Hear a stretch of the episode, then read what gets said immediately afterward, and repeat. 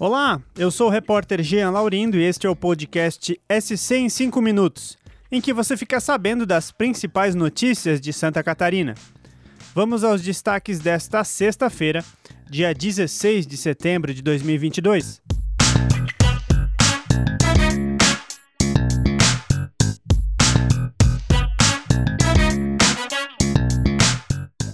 Santa Catarina teve 42 candidaturas consideradas inaptas pelo Tribunal Regional Eleitoral, o TRE. O número representa 4% dos 991 nomes que se inscreveram para concorrer a algum cargo nas eleições de outubro no estado.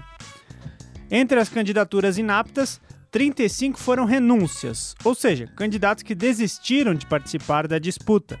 Entre eles há 19 deputados estaduais, 9 deputados federais, 5 suplentes de senador, um candidato a vice-governador e uma candidata ao Senado.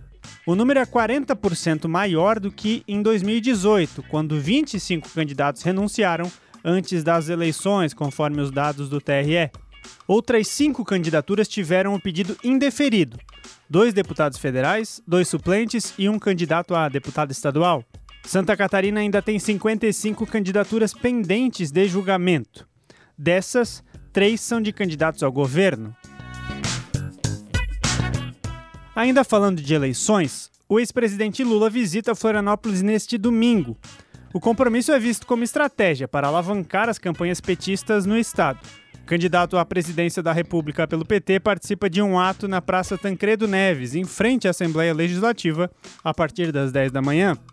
A vinda de Lula a Santa Catarina tem em especial duas motivações: a divulgação das candidaturas de Décio Lima ao governo e de Dário Berger ao Senado, além da busca por aumento nas intenções de voto do ex-presidente entre o eleitorado catarinense.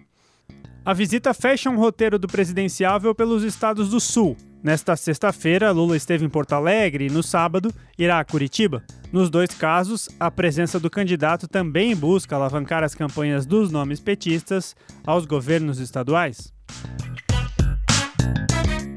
Agora o assunto é oportunidade. As inscrições para o concurso do INSS, com mil vagas de técnico de seguro social, começaram hoje, dia 16, e estarão abertas até 3 de outubro. O cargo exige ensino médio e tem salário de até R$ 5.900 para a jornada de 40 horas semanais. Das mil vagas ofertadas pelo Brasil, 708 são para ampla concorrência.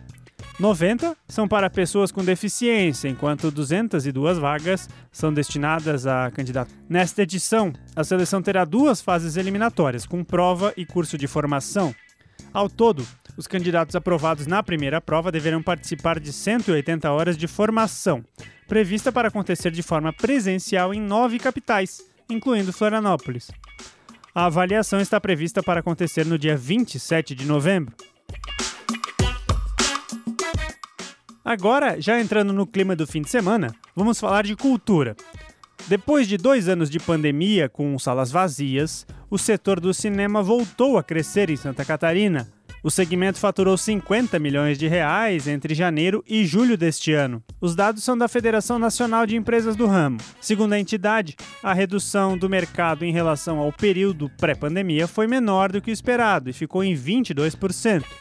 Entre janeiro e julho de 2019, o faturamento do setor no estado havia sido de 65 milhões de reais. Neste fim de semana, diferentes redes de cinema promovem promoções com ingressos a partir de 10 reais em cidades catarinenses. Mais detalhes sobre onde encontrar as sessões em preço especial, você confere no nsctotal.com.br.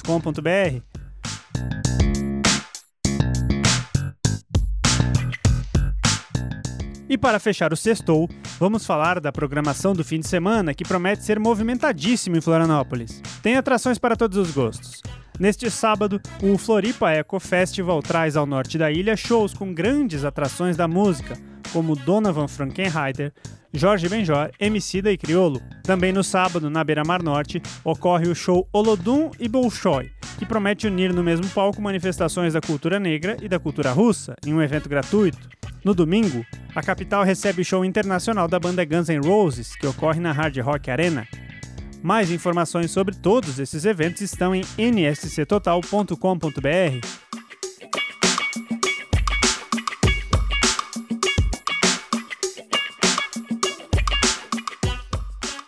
Esse foi o SC em 5 minutos, o podcast do NSC Total, publicado de segunda a sexta.